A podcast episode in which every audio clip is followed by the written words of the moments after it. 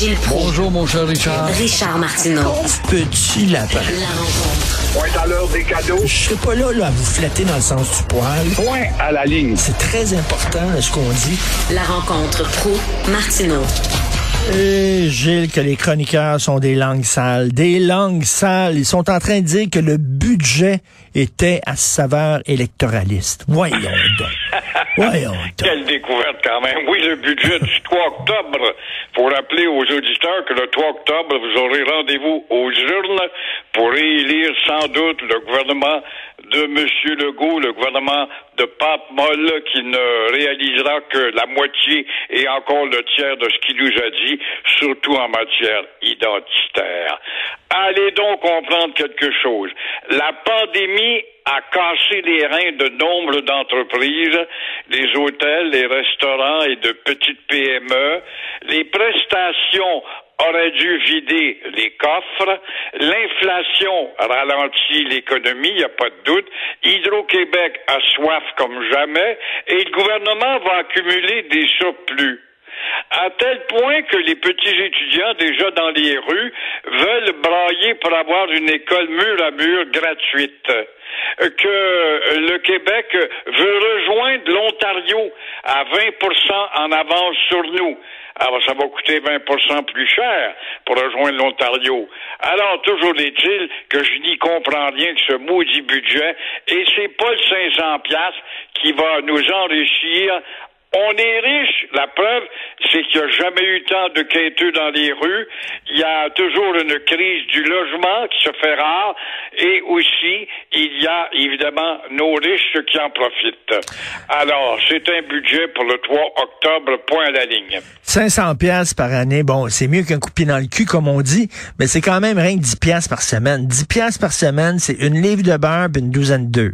C'est tout. Exactement. Imagine-toi 10 piastres par semaine à la pompe à essence. Mais et oui. non, tout, tout, tout, tout. Et c'est pas fini. La montée n'est pas terminée parce que l'inflation, ça ne s'arrête pas. Si ça se baisse, va falloir qu'il y ait une maudite reprise économique encore plus forte que celle qu'on connaît actuellement. Hop, eh ben, en tout cas, je, je- vraiment, puis il y a un angle mort aussi, c'est les logements sociaux. Les gens crient en disant il n'y a pas suffisamment de mesures pour encourager la construction de nouveaux logements. Les gens disent ça, là. Ça, ça revient beaucoup. Puis il n'y a pas grand-chose pour Hydro-Québec aussi, là, là-dessus, là, dans le budget, Gilles. Non. C'est évident que euh, un budget, c'est un étourdissement.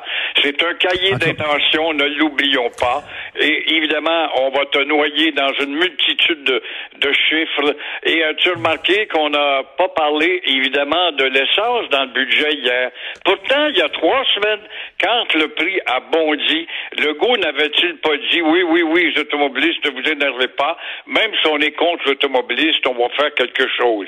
Alors voilà que c'est la région de Gatineau qui connaît, en tout cas, des prix d'essence un peu plus raisonnables, puis encore, à 1,71 le litre en moyenne. Et euh, évidemment, l'essence la plus onéreuse se retrouve à Montréal à 1,80 en moyenne. Et euh, toujours est-il que la- l'essence à Montréal nourrit beaucoup les gouvernements, dont celui du Québec. Voilà euh, qu'il fait plaisir au transport en commun, parce que le transport en commun n'a jamais tant connu un achalandage en augmentation à cause de la pompe à essence. Bon, ben bravo, tant mieux. Mais euh, avez-vous remarqué que l'aide de Legault il y a deux semaines n'a pas fait grand bruit dans le budget d'hier? Zéro plus zéro égale zéro, puis j'étudie zéro. Hey, je veux parler rapidement avec vous, là, Gilles, du mariage entre Justin Trudeau et le NPD. Parce que là, là, on n'a pas voté pour le NPD. En tant qu'électeur canadien, là, si on voulait du programme NPD, on aurait voté NPD. Or, les gens, ils n'ont pas voté NPD, ils ont voté Trudeau. Mais là, parce que Trudeau avait besoin d'aide, parce qu'il est pas capable de marcher tout seul, parce qu'il a besoin de Jack Singh qui tienne le bras.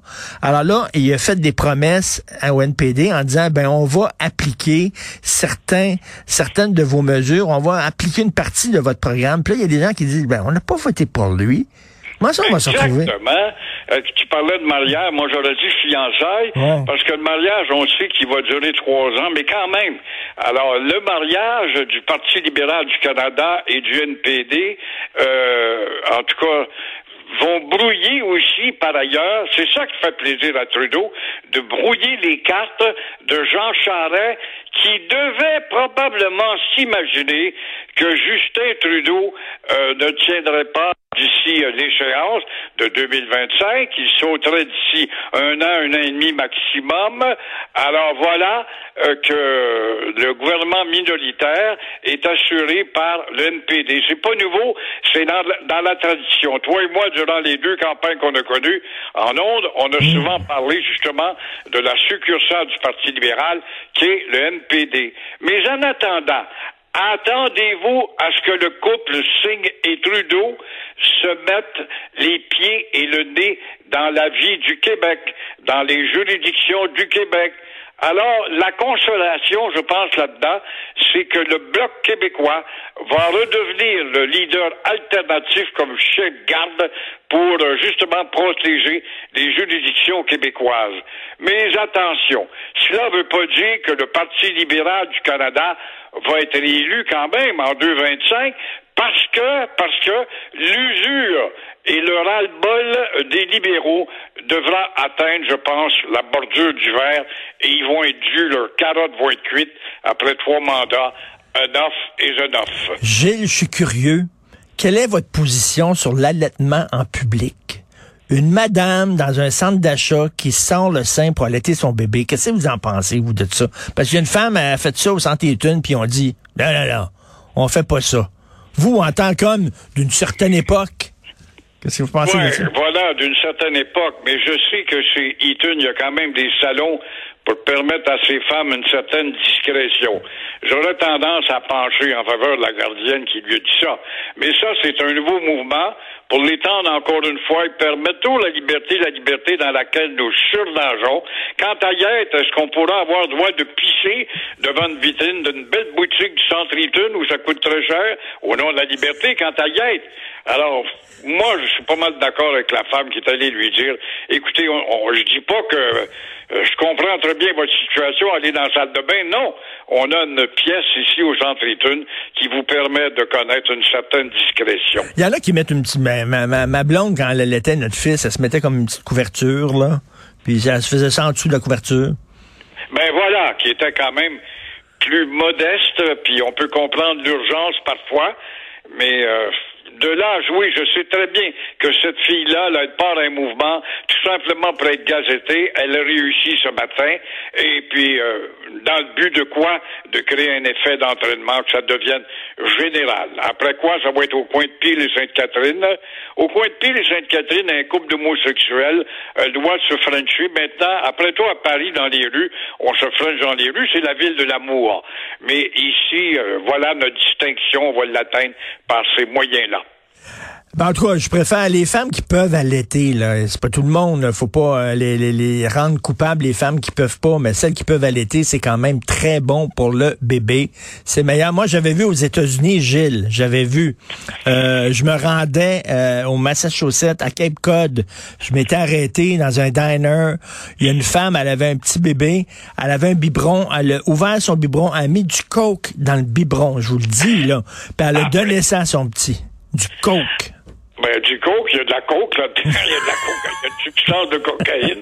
Elle le prépare bien, il n'y a pas de doute, hein. Eh bien, la liberté, voilà ce que il ça va, il donne, va ça devenir, il va devenir. Il va devenir Hein? un vrai Américain, là. Il, il- il a été euh, vraiment nourri au coke.